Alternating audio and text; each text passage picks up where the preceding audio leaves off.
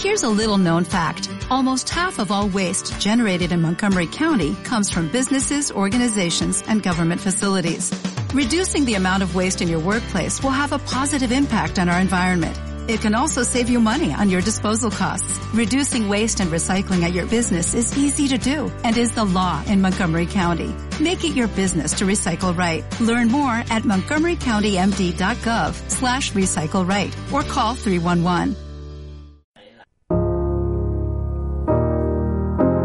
El tercer martes de cada mes, de 1 a 2 del mediodía en Ática FM, te invitamos a sumarte al Rincón de los Sueños. Un espacio donde ANFAS nos acerca a la realidad de las personas con discapacidad intelectual o del desarrollo y sus familias en Navarra. Porque pequeñas acciones, por mucha gente, igual a grandes sueños. Te esperamos, sueña con nosotros. Te invitamos a sumarte al Rincón de los Sueños.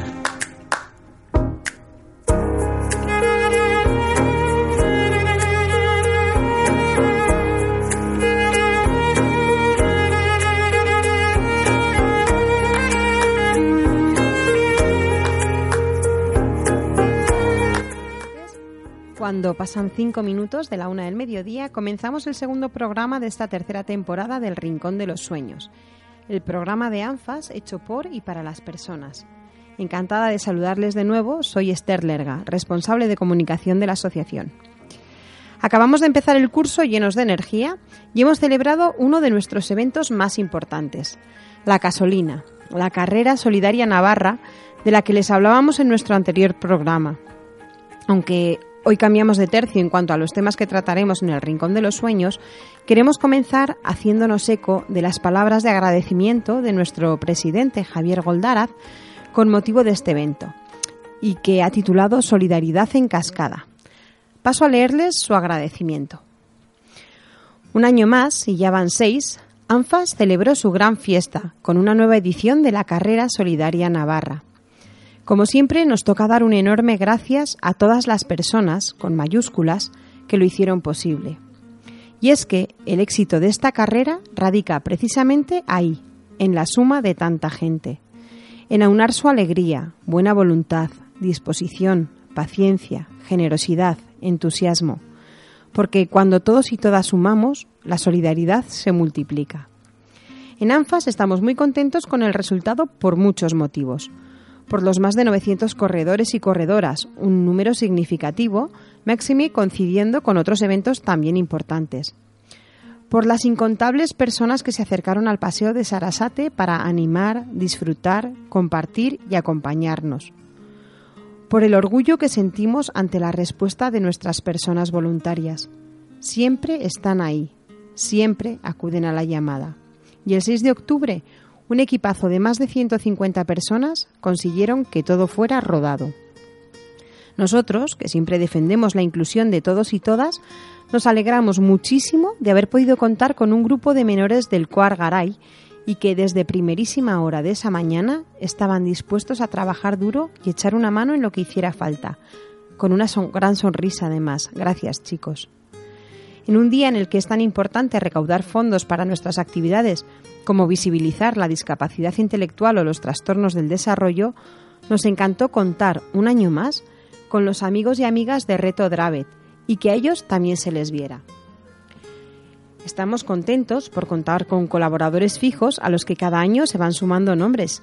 Renoventa, Subinsa, Base Riberri, Forum Sport, Gourmet Food, Almanaque, Procis, Lacturale, Frutas Juan Subies, Vinos Albret, Carnicería Jerry, Panasa, Felices por disfrutar del increíble ambiente creado por Batucada Barabatu, Zumba Fitness y las chicas del patinaje de Noain. Muy satisfechos por el apoyo institucional, social y de los medios de comunicación que difundieron la carrera. Y sobre todo, tremendamente agradecidos a Laboral Cucha, que hace posible todo esto.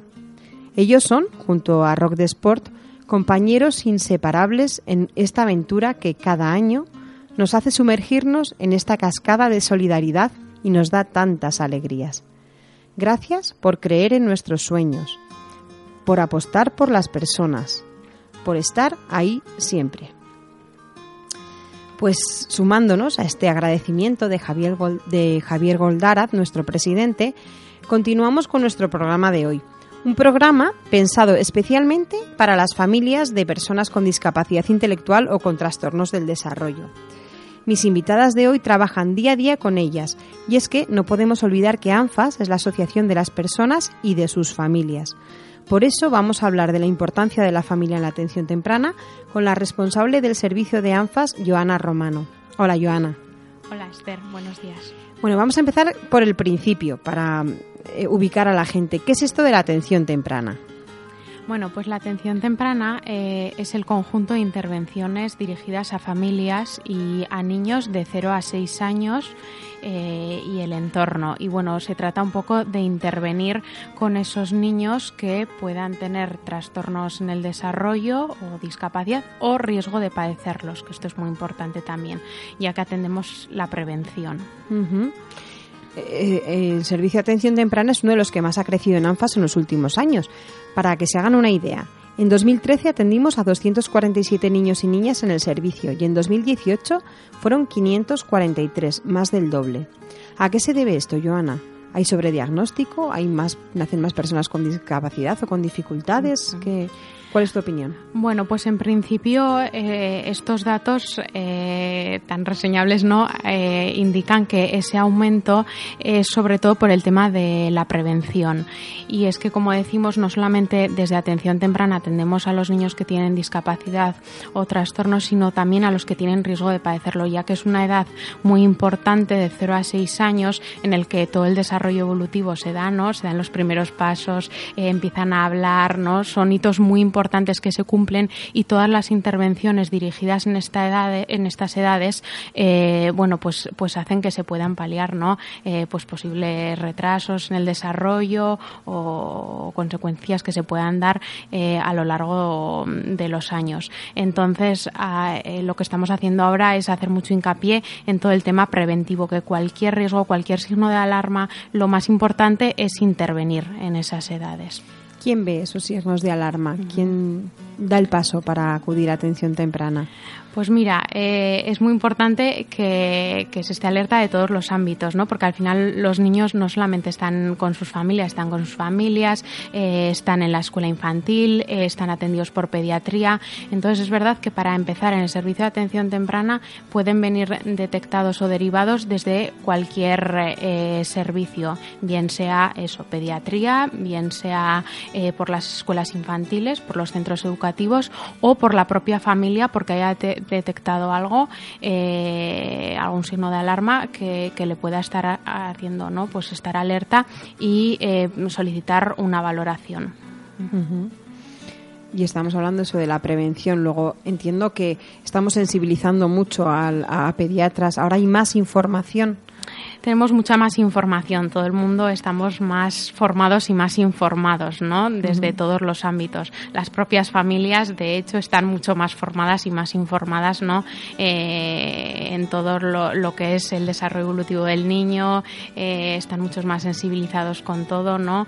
Y, desde luego, claro, que, eso hace que, se atienda mucho más desde la detección, que es lo importante. Por lo que digo, porque contra más tardemos en intervenir, eh, pues pues, pues mayor riesgo ¿no? de, padecer eh, pues una, un posible retraso, un posible... Más dificultad, claro. Desde hace unos años, también el servicio de atención temprana de 0 a 3 está garantizado por Gobierno de Navarra y fuera de Pamplona y comarca es ANFAS quien lo realiza a través de un concierto, ¿no? de un acuerdo con, con, esta entidad. Pero tú nos hablabas ahora mismo en la definición eh, que es de 0 a 6 años ¿no? y la importancia de, de, que abarque toda, toda esa edad, ¿no es cierto? Eso es, sí, por, por lo que decimos, ¿no? Porque es que de 0 a 6 años es cuando más plasticidad neuronal hay, cuando más eh, desarrollo evolutivo hay, ¿no? Entonces es muy importante incidir eh, en esa etapa. Es cierto que, que, el concierto nosotros lo tenemos de 0 a 3 años, pues porque depende de bienestar social, y de 3 a 6 años se encarga el Departamento de Educación, aunque nosotros eh, continuamos dando ese servicio porque ya no solo es un servicio solo de intervención, ¿no? que yo creo que ahora comentaremos un poco, sino también de atención a las familias y a los entornos donde se desenvuelven esos niños. Claro, eh, efectivamente lo lleva educación, pero supongo que no es no con los mismos recursos y la misma posibilidad de, de, atención que, que, en el 03, obviamente. ¿no? Ahí está la pelea de ANFAS. Mm, bueno, y de, en realidad el libro blanco de la atención temprana eh, habla de 0-6 años y aquí queremos eso, que también se garantice, ¿no? Hasta ahí.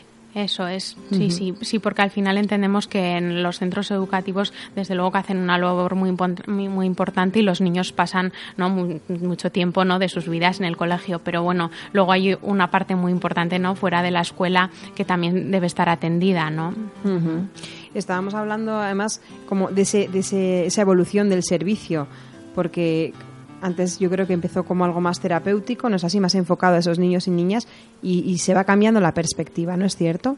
Eso es. Eh, al final, como todo, ¿no? Pues la intervención antes se hacía muy centrada en la persona, en sus dificultades, ¿no? Y en sus necesidades y ahora estamos cambiando un poco eso. Y se trata de no enfocarnos tanto en cuáles son las dificultades, sino hacer un enfoque más global, ¿no? De la persona y de los entornos, porque eh, se entiende y bueno, desde luego todo los estudios que se están haciendo eh, van un poco en esta dirección, que si eh, los entornos de del niño, ¿no? de que rodean a ese niño son competentes, ese niño se va a desenvolver mucho mejor en su día a día y entonces el modelo ya cambia, no es tan clínico, ¿no? y tan de intervención como solíamos hacer de sesiones, ¿no? de que los niños entraban a sesión, bueno, incluso la familia se quedaba fuera, sino que la familia ahora participa, ¿no? Eh, es el pilar fundamental de esos objetivos y en función de lo que necesiten esas familias, ¿no? Y esos niños, pues hacemos un plan de intervención conjunto, que es lo que se debe hacer, ¿no?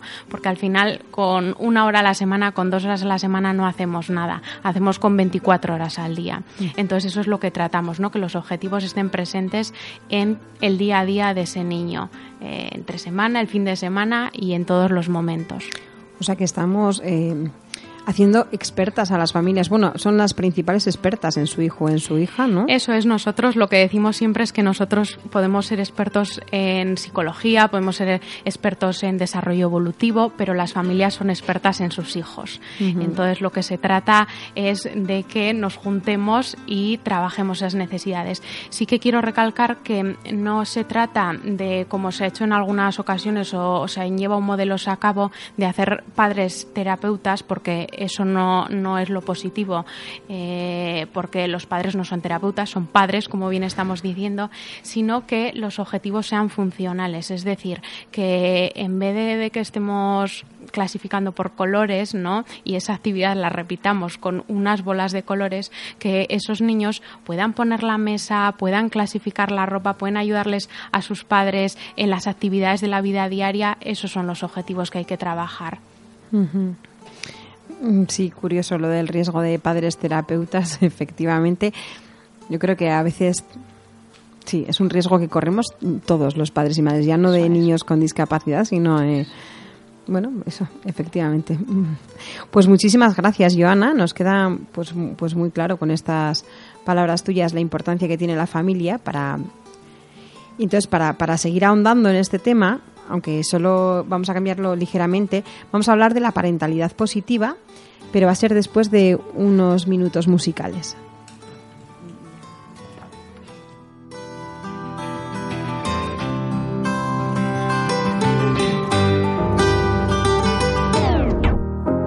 El tercer martes de cada mes, de 1 a 2 del mediodía en Ática FM, te invitamos a sumarte al Rincón de los Sueños un espacio donde ANFAS nos acerca a la realidad de las personas con discapacidad intelectual o del desarrollo y sus familias en Navarra. Porque pequeñas acciones, por mucha gente, igual a grandes sueños.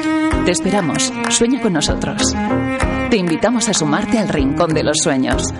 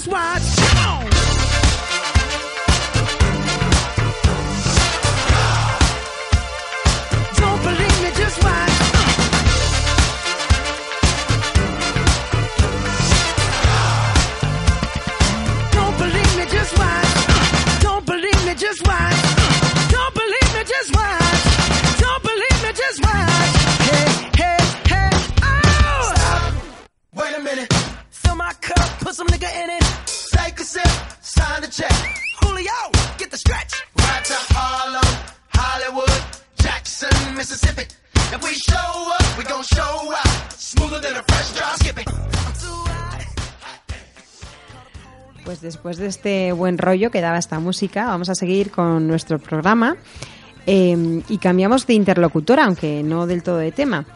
En este caso contamos con nuestra compañera Laura Rincón, que es psicóloga profesional en el Servicio de Atención Temprana también y especialista en trastornos de la comunicación y familias. Ella va a ser la encargada de impartir durante los próximos fines de semana un taller de parentalidad positiva en ANFAS. Hola Laura, bienvenida. Hola, buenos días. Parentalidad positiva, que suena así como rotundo, así, parentalidad positiva. Sí. ¿De qué estamos hablando? Bueno, pues el objetivo de la parentalidad positiva es potenciar el desarrollo psicológico saludable del niño. Entonces, bueno, nosotras las profesionales hacemos, debemos hacer competentes a esas familias por el bien del niño, pero claro, para hacer competentes a esas familias deben de estar motivados y deben de querer y nosotros debemos guiarlos y acompañarles en todo este proceso. Eh, la clave, como ha dicho Joana, es atender las necesidades reales de esas familias. Entonces, bueno, pues esas necesidades van a ser los objetivos que realmente van a motivar a la familia o a los cuidadores, a los cuidadores principales. Entonces, bueno, nosotros la línea del taller, que van a ser durante tres fines de semana, eh, en Pamplona van a ser el 19 de octubre, en Tudela el 26 y en Estella el 9 de noviembre, pues la línea es un poco, se van a realizar diferentes ejercicios prácticos para trabajar recursos y fortalezas de estas familias.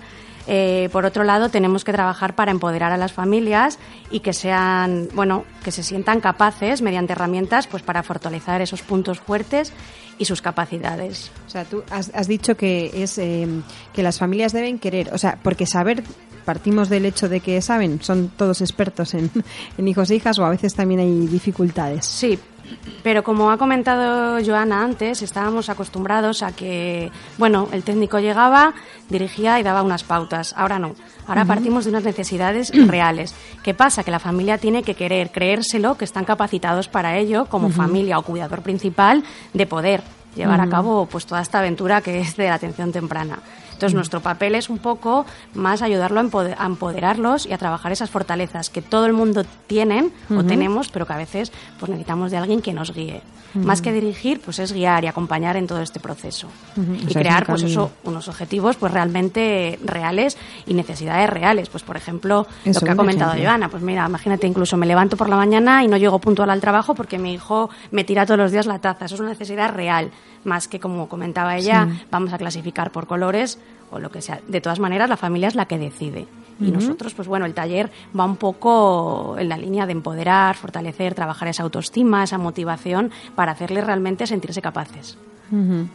Porque supongo que viene derivado de, de los problemas o de, o de o, no de, de- sí de, de lo que os transmiten las familias en esos en, en vuestras sesiones que ya no sé si las llamamos sesiones de atención temprana no es así Claro, o sea, realmente- recogéis demanda y habéis pensado que mira por aquí. Claro, realmente el modelo centrado en la familia, pues bueno, realmente debemos aprovechar esas oportunidades de aprendizaje que tienen los niños realmente en su contexto, en sus rutinas, en el día a día.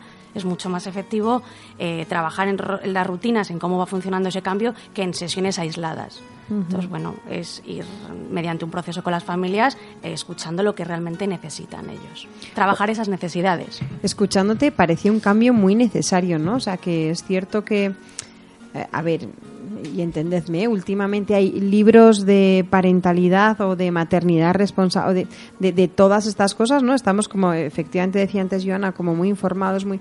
Pero es que mm, sí, tocaba creérnoslo, efectivamente, ¿no? Que, que los padres y madres pues, pues podemos y somos los que más influimos además, de hecho, en, en la vida temprana de nuestros niños y niñas. Además, realmente creo que la familia es la que debe decidir que quiere manejar o que quiere cambiar esas necesidades en su día a día. ¿no?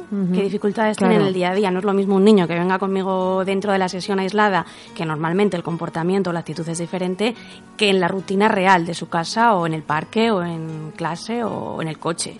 O sea, que estos padres y madres que vengan a estos talleres se van a encontrar ejemplos prácticos y que les van a servir, mm, que, que incluso los pueden proponer ellos y ellas, ¿no? Sí, ejemplos prácticos y diferentes pautas pues para ayudarles un poco a, empoderar, a empoderarse ante situaciones un poco que no saben cómo manejarlas. Eso es. Pues mm, vamos, yo creo que podríamos abrirlo a, a, todo el mundo, no solo a padres y madres que traigan a niños a ANFAS, sino, ¿no? Efectivamente es un, un taller muy a la orden del día para, para todas las familias. Esto, sí, esto yo creo que es otra manera, otra perspectiva de, de mirar la, la discapacidad. Probablemente nos estemos encontrando las familias con hijos con discapacidad y sin hijos sin discapacidad con problemas muy similares, ¿no? ¿No se- ¿no te parece? Sí, sí. Pues muy bien, y creo que tiene bastante éxito de convocatoria, ¿no? Que está teniendo el, el Pues, taller. Sí, de momento en Pamplona llevamos ya casi 20 familias apuntadas. Además tenemos servicio de guardería para que puedan acudir con las familias, porque claro, al ser sábado, pues a ver si quieren acudir los dos. Y luego en Tudela también van bastante bien y en Estella todavía, bueno, como es en noviembre, No, todavía queda más, plazo. claro. Sí, la verdad que sí. O sea, vamos a recordar de nuevo las fechas, si te parece, por si hay alguien escuchándonos que esté interesado en, en acudir a este taller. En Pamplona el 19 de octubre, en Tudela el 26 y en Estella el 9 de noviembre. ¿Y qué tienen que hacer para apuntarse si quiere, si hay alguien interesado? Bueno, pues eh, se hace a través del correo de atemprana.anfasnavarra.org. Y bueno, está dirigido a las familias atendidas en el programa de atención temprana. Vale. Bueno, que mm, eh, como hemos comentado antes, hay más de 500, con lo cual efectivamente demanda puede haber más que suficiente. Eh, estábamos hablando antes eh, de, de esos objetivos de la, del taller de parentalidad, ¿no? De, de empoderar, de mm, el, cambio de mm, todo el cambio de, paradigma, ¿no? En, el servicio de atención temprana también va por ahí. Estamos hablando, ¿no? Parentalidad y eh, no sé, no sé si estáis viendo ya como eh, resultados en, en todo este. ¿Os parece que ahora la atención temprana, enfocándola desde esta otra manera, eh, se, se percibe de una manera diferente o, es- tiene otra utilidad en, en, los niños? Me podéis contestar, Joana o Laura, no sé la que queráis. Vale, pues eh, yo creo que sí. A ver, eh, en principio las familias venían al servicio, ¿no? Como, eh, bueno, yo vengo aquí, te dejo al niño y me voy, ¿no? Y yo creo que les daba incluso miedo, ¿no? El participar porque nos veían a nosotras como si fuéramos, ¿no? Las expertas de que eh, todo lo sabíamos, ¿no? Todo lo conocíamos. Y ahora yo creo que ellos ya van viendo que es otra actitud, ¿no? Que no vienen y de hecho no, el que va a decidir y el que va a tomar las decisiones vais a ser vosotros, ¿no? Eh, la familia, los padres, los cuidadores principales. Entonces, ellos yo creo que ya tienen otra actitud, ¿no? Y, bueno, eh, ya vienen de otra manera. Al principio igual socialmente es verdad que este cambio todavía no se ve mucho porque socialmente todavía las familias piensan que los expertos no son expertos y que no ellos no pueden saber nada de sus hijos, pero luego, eh, por ejemplo, cuando entran a nuestro servicio y ven el funcionamiento, enseguida mm, ven la forma de trabajar, ¿no? y, y entienden que, que ellos son lo- los agentes activos, ¿no? Al Eso final de, del- de todo este proceso. Entonces, sí, yo creo que ellos también, pues, pues les hace sentir partícipes y, y lo hacen. Efectivamente, y, y la seguridad, ¿no? Y, Sí. y casi sube la autoestima como padre o madre saber que, que también colaboras en ese desarrollo de, de- Claro, y que se van a trabajar al final eh, cosas que para ellos son realmente necesarias, ¿no? Cuando ven eso también es importante. El de decir, jo, es que yo tengo una necesidad y una dificultad día a día y alguien me está, eh, bueno, acompañando pues para resolverla.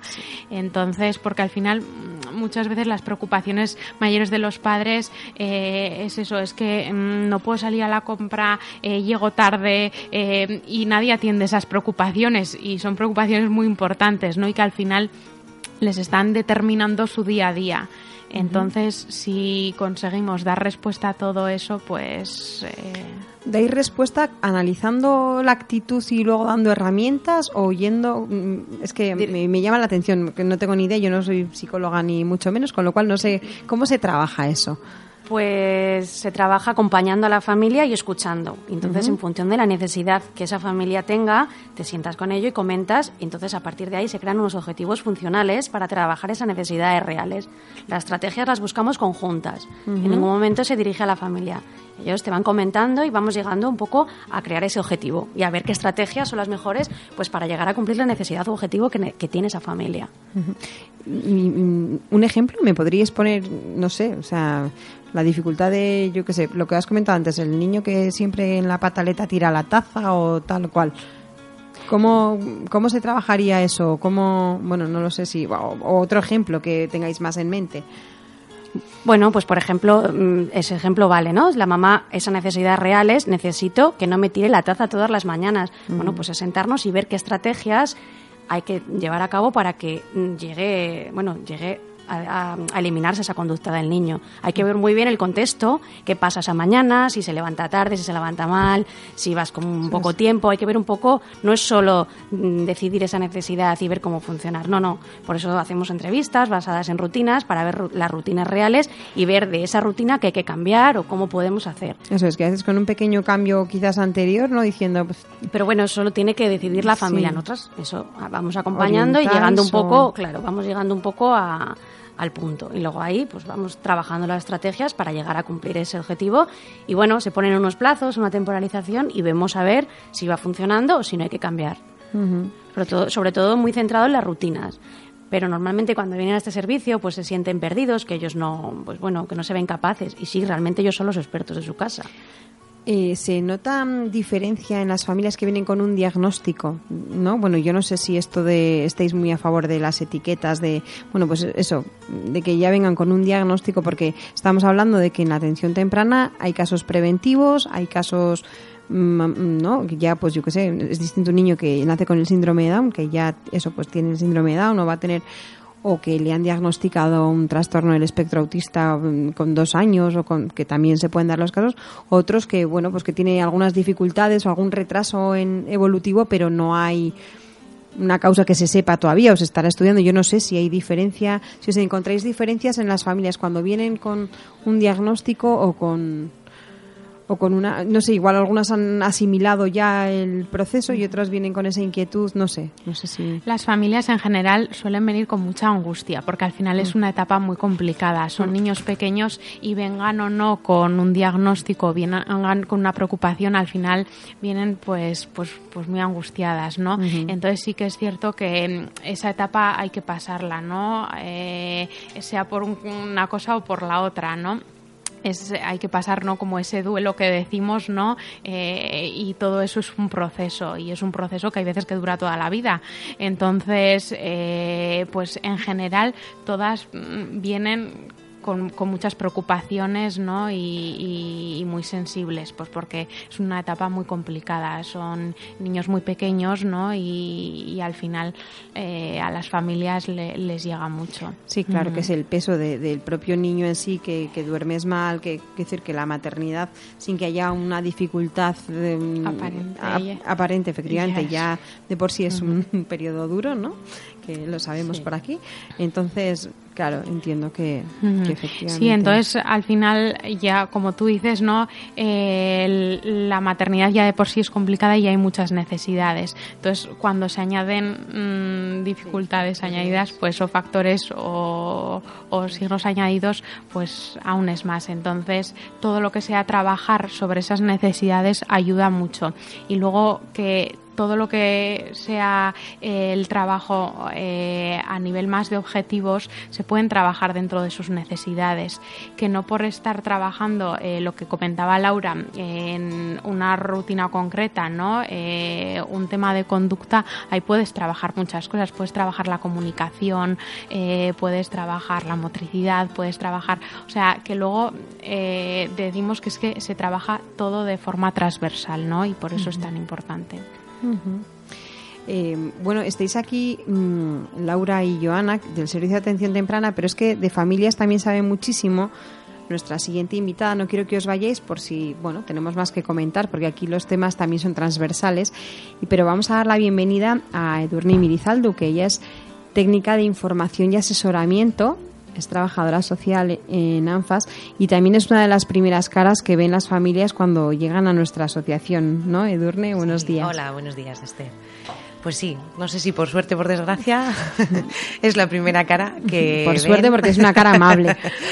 Pero sí, o sea, eh, mi servicio sí que es la primera vez que una familia o la propia persona con discapacidad intelectual decide acercarse a la asociación, a conocer nuestros recursos, pues primero tiene que pasar conmigo, por el servicio de información y asesoramiento, donde se hace primero una, una acogida a esa persona, a, la, a nuestra entidad, y se le explican un poco los recursos y servicios que tenemos si la demanda es porque viene por servicios.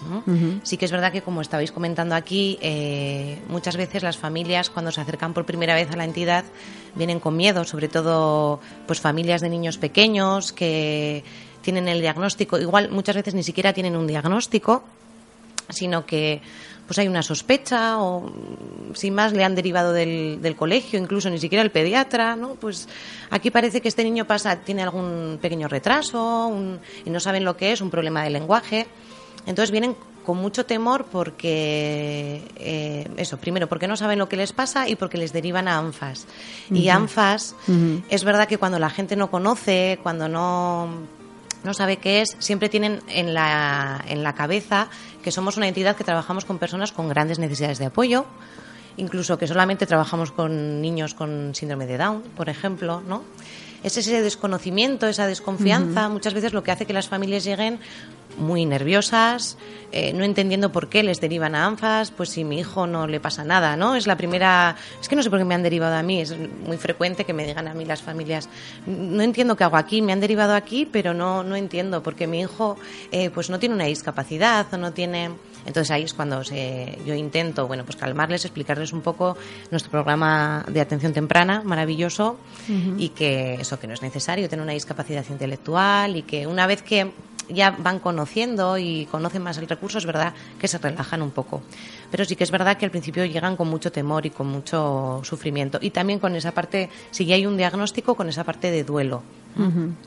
Que a veces pues eso hay que trabajar hay que muchas veces igual en el programa de atención temprana se tiene que trabajar antes con las propias familias no con los padres y madres eh, y abuelos y vamos porque toda la familia extensa eh, eh pues para quitar un poquito, rebajar un poquito ese nivel de ansiedad ¿no? que tienen. Y, me parece maravilloso ahora, pues con estos talleres, es verdad que lo que se pretende también es pues dotar de herramientas a esas familias eh, dotarles también de que se crean, que ellos son los primeros expertos, lo que ha dicho ¿no? mis compañeras, son los primeros expertos en su hijo y son los que más saben, más que cualquier médico, cualquier psicólogo, psiquiatra o cualquier profesional que se vayan a encontrar y que se lo tienen que creer y darles estas herramientas yo creo que les va a ayudar mucho. Mm. También es verdad que las familias han pasado un peregrinaje, un peregrinaje por muchos, por muchos médicos, muchos, aquellas que tienen diagnóstico, ¿eh? Eh de médicos, del otorrino, el logopeda, el no sé qué, el pediatra, el neuropediatra. Cada uno además, eh, pues igual les dice una cosa diferente. Dando su parcela, ¿no? Eso es, sí. Entonces, y yo creo que cuando llegan aquí también llegan cansados, ya llegan mm. diciendo, bueno, pues ya está, estoy aquí, a ver qué vosotros que me ofrecéis, ¿no? Y, cuando ven que es algo diferente a lo que ellos tenían en la, en la cabeza, Jo, pues, eh, pues la verdad que funciona muy bien, que están, yo creo que todas las familias a mí me transmiten, una vez que empiezan el programa, están muy contentas, están, sí, están a gusto y sobre todo también por ese cambio que hemos hecho de, no es el rol de yo soy el profesional, atiendo al niño y tú te marchas, sino que, ¿no? Entre todos vamos a, a trabajar por mejorar la calidad, tu calidad de vida como padre o madre y, tu, y la calidad de, tu, de vida de tu hijo o hija.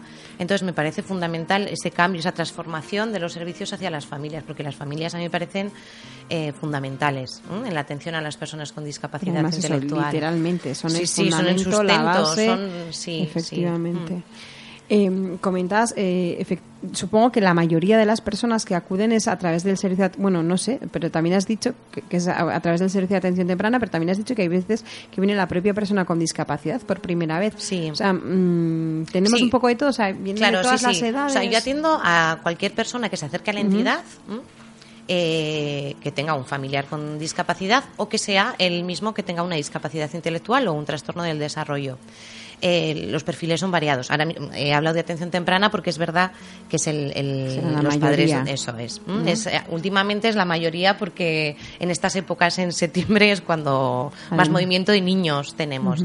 Pero durante todo el año se atiende eh, niños y jóvenes, sobre todo, cada vez más jóvenes. ¿m? Eh, gente mayor cada vez menos, porque yo creo que ya están atendidos en Claro, ANFAS. eso es, ¿no? Sí, sí, sí.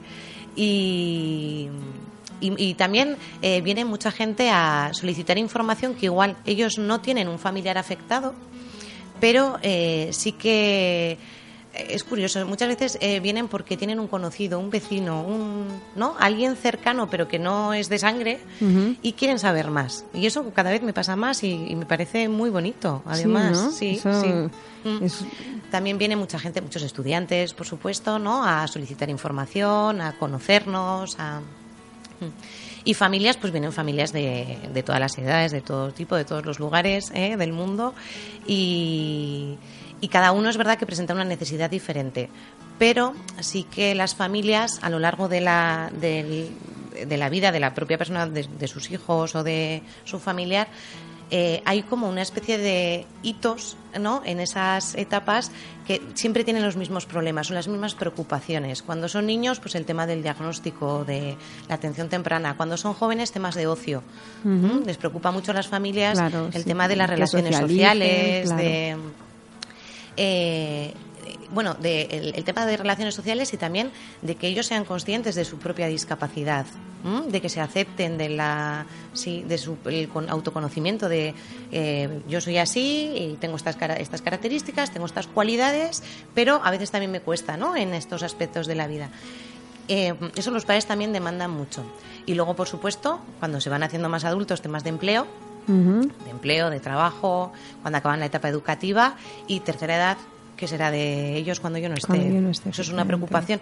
Fíjate, eso es una preocupación que tienen los padres desde el minuto uno. Sí que proyectamos, pero es Desde que... son pequeñitos ya me van, a veces vienen al servicio de atención temprana y las familias me dicen, ¿y qué será de él cuando yo no esté?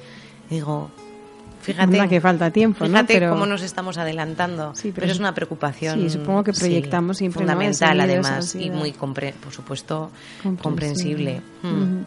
O sea, que dices que llegan eh, prácticamente a cualquier edad, pero Hmm. cuando llega una persona joven, o sea, que, que no ha estado, es, ¿no? Mm, ahora mismo me parece como curioso, ¿no?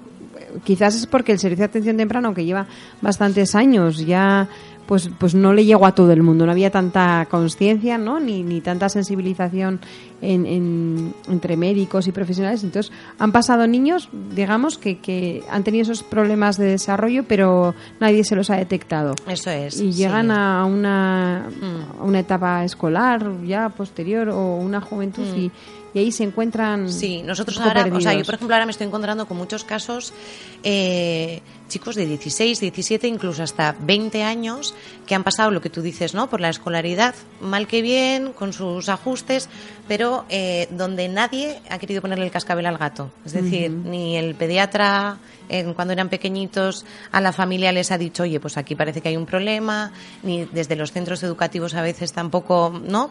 Dicen, bueno, pues con algún ajuste educativo, alguna eh, pues puede continuar la escolarización, pero nadie se ha atrevido a decir a la familia, oye, igual realmente aquí hay una- un problema, hay una discapacidad intelectual.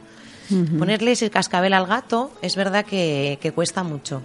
Y a mí me ha tocado, a mí me ha tocado en el despacho eh, decirle a la familia que probablemente su hijo tenga una discapacidad intelectual y yo no soy la psicóloga, no soy la persona a quien debo decir eso, pero al final alguien se lo tiene que decir. Y, y es verdad que cuanto antes se sepa es muchísimo mejor. Sí. Sobre todo porque esos chicos de 15, 16 años, la mayoría desgraciadamente han sufrido eh, acoso en el colegio, eh, luego no han tenido relaciones sociales, lo que decimos, ¿no? Temas de amistades, de amigos, eh, pues están siempre solos, porque pues es verdad que ellos al final eh, tienen como, ¿no? Evolutivamente, ellos sabrán mejor, ¿eh? Yo, bueno, pero es verdad que no son acordes a la edad, a la edad real que se tiene. Entonces, con 16, 17 años igual son un poquito más infantiles o los gustos son diferentes. Entonces, No acaban de encajar. ¿no? eso es, no acaban, de, no acaban encajar en el grupo y, y el problema es que hay un rechazo y que ellos además son completamente conscientes. A mí lo más grave es que ellos son completamente conscientes, se enteran perfectamente de que están siendo rechazados, de que ellos además reciben, eh, aunque si tienen una adaptación curricular, por ejemplo, eh, que están, tienen otro libro diferente y por qué, y nadie les explica, porque los padres tampoco han recibido esa información. Claro. Entonces llegan con una edad complicada, además, porque son adolescentes, tienen el tema hormonal, tienen ¿no? también el- la identidad de, jolín, ahora me estoy reafirmando como persona y, y, y y de repente aparezco en ANFAS, otro mundo diferente, los padres también, entonces gestionar todo eso es complicado y hay que hacerlo con mucho cuidado. Mm. Papelones, ¿eh? Que te tocan en tu trabajo. Decías que teníamos mm, como mucha variedad de, de familias. O sea, ¿qué, qué perfiles Sí. de...? Pues tenemos de todo, la verdad. Eh, algo que a mí me parece que tenemos muy ricos, que tenemos gente atendida de mm, todos los países. Sí, tenemos mucha gente inmigrante atendida, sobre todo en programas de niños, de atención temprana y de habilidades. Y generalmente, bueno, es un perfil, son, son eh, familias, generalmente suelen ser mujeres. Mujeres que han dejado su país por, por atender a su familiar con, en este caso, porque muchas veces vienen con diagnóstico ya con una discapacidad intelectual o un trastorno del desarrollo que dejan su país pues por las dificultades que, que tienen allá y también por darles una educación mejor. Muchas veces están pensando en temas educativos, en temas de terapias también, ¿no? Y de atención, porque de según qué país eh, provengan no tienen esos recursos. Y, y cada vez más también están viniendo mucha gente, eh, pues ahora por ejemplo mucha gente de Venezuela. Con el problema que tienen, eh, claro, es gente que está, que está huyendo literalmente del país y, y la verdad que hasta ahora no teníamos, no teníamos, teníamos personas de, de muchos países de Sudamérica, pero de Venezuela no. y, y ahora cada vez nos están viniendo más gente de Venezuela. Mm. Y eso, generalmente son perfiles de madre, eh, también hay madre, también hay familias, ¿eh? mamá y papá, pero generalmente muchas veces son mujeres solas que se eh, o sea, que Sí. además de, de la discapacidad, me imagino Eso que es. el sobrecoste económico que conlleva tener una persona con discapacidad Mm. y que si vienen inmigrantes tendrán más dificultades. Eso Muchas es. veces en, en atención temprana os toca ver relación, mm, dificultades económicas, laborales, tal, con, con más incidencia en, pues eso, en estas... O, o en atención temprana también hay un poco de todo.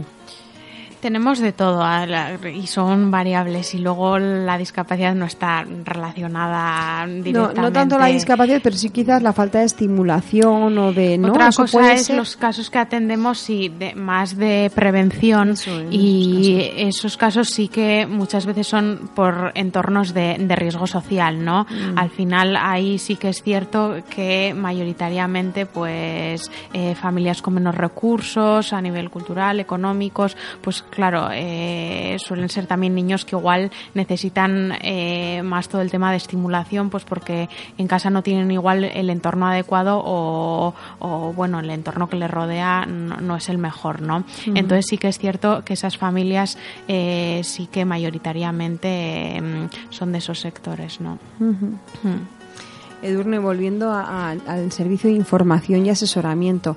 Eh, bueno, nos contabas un poco, sí que, ¿no? La- las inquietudes así en general, eh, a grandes rasgos, en distintas épocas, pero ¿qué es lo que más, no sé si dentro de, de las consultas que te hacen o del, bueno, no sé ni qué volumen de gente estamos hablando, no tienes datos o... Sí, bueno, en yo tengo los datos de Pamplona. Eh, bueno, Pamplona y comarca, y ahora mismo hay 1.424. He abierto hoy el último ¿Tienes los expediente. Sí, 1.424 familias atendidas. Mm. Sí, el volumen cada vez es mayor. Es verdad que eh, de mm, tres años a, a hoy se ha aumentado muchísimo el número de personas atendidas por la prevención, ¿no? Que comentan mis compañeras, porque es verdad que cada vez llegan antes, muchísimo mejor, además, y, y también por nuestros programas de ocio. que, y por esta gente joven que, que te comentaba, que al final hay mucha gente joven que viene demandando servicios de ocio. Entonces el volumen ha aumentado mucho. O sea, las familias que atendidas son, son muchas. Sí, sí, sí. Y las demandas principalmente, bueno, pues son variadas. Generalmente es verdad que vienen primero a informarse de la asociación porque les han derivado aquí por algo muy concreto, que puede, o atención temprana, o porque han escuchado a un conocido o al primo de no sé quién, ¿no? Pues ya tienen ocio, tienen tal programa. Entonces, sí que la principal demanda es primero información de, de la asociación, de quiénes somos y de las actividades que ofrecemos. Eh, un poco asesorar también, pues según cada familia y cada persona, dónde podría encajar más dentro de nuestros servicios, ¿no? Cuál es el programa o actividad que mejor le pueda encajar. Y luego demandas hay de todo tipo, pues desde prestaciones. Fíjate que igual prestaciones es lo que menos yo hago, ¿eh? Que yo soy la trabajadora social, pero igual es lo que menos hago pero prestaciones la, la modificación de la capacidad de obrar, la antigua incapacidad judicial, eh, temas de empleo, temas de recursos, recursos asistenciales, pues pisos tutelados, residencias, centros de día. Eh, también se hace, bueno, se hace asesoramiento en todo lo que las familias demanden, ¿eh? cualquier tipo de duda, de inquietud, de cuestiones que tengan, eh, pues aquí estamos para, para intentar resolvérselas lo mejor que podemos y sabemos. Pero sí, generalmente suelen ser temas de de recursos o prestaciones y más de temas laborales y de nuestros servicios. Son las principales demandas. Bueno, pues yo creo que nos ha quedado muy claro, ¿no? El servicio de información y asesoramiento. Mm, Pues invitamos a, a familias que nos puedan estar escuchando. Lo que me ha gustado lo que comentabas, ¿no? Quizás no alguien de consanguinidad, pero que sí que pues pues quiera acercarse. ANFA siempre está abierto a, a todos y todas, Eso ¿no? es, a la sociedad sí. en general. De hecho, nuestros programas son para las personas, para las familias y para la sociedad en general, con lo cual mm, abiertos a, a cualquier duda. Edurne les va a atender porque ya se lo sabe todo de la casa. Mm, Estamos en el programa El Rincón de los Sueños. A mí me gustaría trasladaros una pregunta a las tres, ¿no? ¿Qué sueños? ¿Qué soñáis para cada una de vuestro ámbito de trabajo desde, bueno, aquí soñamos a lo grande, ¿eh? Mm, Vale hacer, no sé, mm, la carta a los Reyes Magos o una petición política o una reivindicación, lo que consideréis. ¿Qué soñáis para esas familias con, la que, con las que os toca tratar así a diario en vuestros trabajos? A ver, ¿quién...? Yo igual es un poco burro lo que voy a decir, pero yo creo que yo soñaría que, no nos- que nosotros no tuviéramos que existir realmente, o sea, que no hiciera un- falta un ANFAS, Sí, no, no. que tuvieran todos los recursos, o sea, y, y- y todo tipo de apoyo desde que nacen hasta que se nos van, pues que estuvieran atendidos, pues por, vamos, por, el- por las entidades, las administraciones públicas, eso es. sí. sí. Sí. Que igual es un poco burro, ¿eh? No, no, pero... no, ojalá no hiciéramos falta, nos quedaríamos sin trabajo Sí. a las cuatro, pero bueno, igual nos ha- Pero yo creo que a mí me parecería lo ideal, o sea, nosotros no tener que tener servicios especializados, ¿no? Sí, ni un servicio de ocio para esos jóvenes que comentábamos, ni un- sino que esos jóvenes estuvieran incluidos en, en las actividades del barrio, en el- los civicanes, en los civibox, en todos los sitios y que nosotros No pues no hiciéramos estuviéramos. falta. Un gran sueño, sí. Ese sueño lo soñamos en el 50 aniversario, ¿eh? recuerdo, sí, una, una de las mamás decía eso, sí, que ojalá no hiciéramos falta. ¿Vuestros sueños? Pues yo creo que me gustaría que no, que no pierdan la sonrisa, que estamos aquí para acompañarles en esta aventura de la atención temprana, en mi caso. Ujú. Y a mí que, yendo por ahí más concreto, que se crean, que se crean que son competentes, que se crean que, que- son esa parte activa y que se crean que ellos son los padres y son la parte importante, ¿no? De, de esa familia. Entonces, pues bonitos sueños que yo creo que algunos vamos a hacer realidad, ¿no? En este taller de parentalidad, en este acompañar, en este cambio de paradigma de atención temprana centrado en las familias. Lo de desaparecer Edurne, pues ya lo veo más complicado. Yo creo que aún hacemos un poco de falta, ¿no? Por aquí. Pues aquí estaremos. Pero ojalá, efectivamente, ojalá este mundo nuestro sea cada vez más inclusivo para todos y todas. Y, y, y mientras tanto, pues efectivamente, aquí seguiremos hablándoles de, de nuestra asociación, de nuestros recursos y de nuestros sueños. Pues eh, hasta aquí nuestro programa de hoy, Mm, queridos oyentes. Pues muchas gracias por su atención. Volveremos en noviembre con una nueva edición del Rincón de los Sueños para traerles más temas de nuestra asociación. Hasta entonces, como siempre, si quieren seguir estando al día de lo que pasa en ANFAS, búsquennos en las redes, en Facebook, Twitter, Instagram, que les mantendrán bien informados de nuestros sueños. Porque recuerden, ningún soñador es pequeño y ningún sueño es demasiado grande. Hasta el próximo programa. A veces el mayor triunfo se logra haciendo que otros alcancen sus sueños. Colabora con ANFAS. Yo apoyo a ANFAS porque la música no tiene barreras y nos iguala a todos. Yo apoyo a ANFAS porque mejora la calidad de vida de las personas con discapacidad intelectual. Colabora con ANFAS uniéndote a nuestro voluntariado. Infórmate en el 948 27 50 00 o por correo en voluntariado arroba anfasnavarra.org. ANFAS Navarra, tu compromiso es nuestro triunfo. ¿No se merece tu familia lo mejor? Entonces, ¿por qué no los mejores huevos? Ahora, Egglands Best están disponibles en deliciosas opciones. Huevos clásicos, de gallina libre de jaula y orgánicos de Egglands, que ofrecen un sabor más delicioso y fresco de granja que le encantará a tu familia. En comparación con los huevos ordinarios, Egglands Best contiene la mejor nutrición como 6 veces más vitamina D, 10 veces más vitamina E y el doble de omega 3 y B12. Solo Egglands Best. Mejor sabor, mejor nutrición, mejores huevos. Visita egglandsbest.com para más información.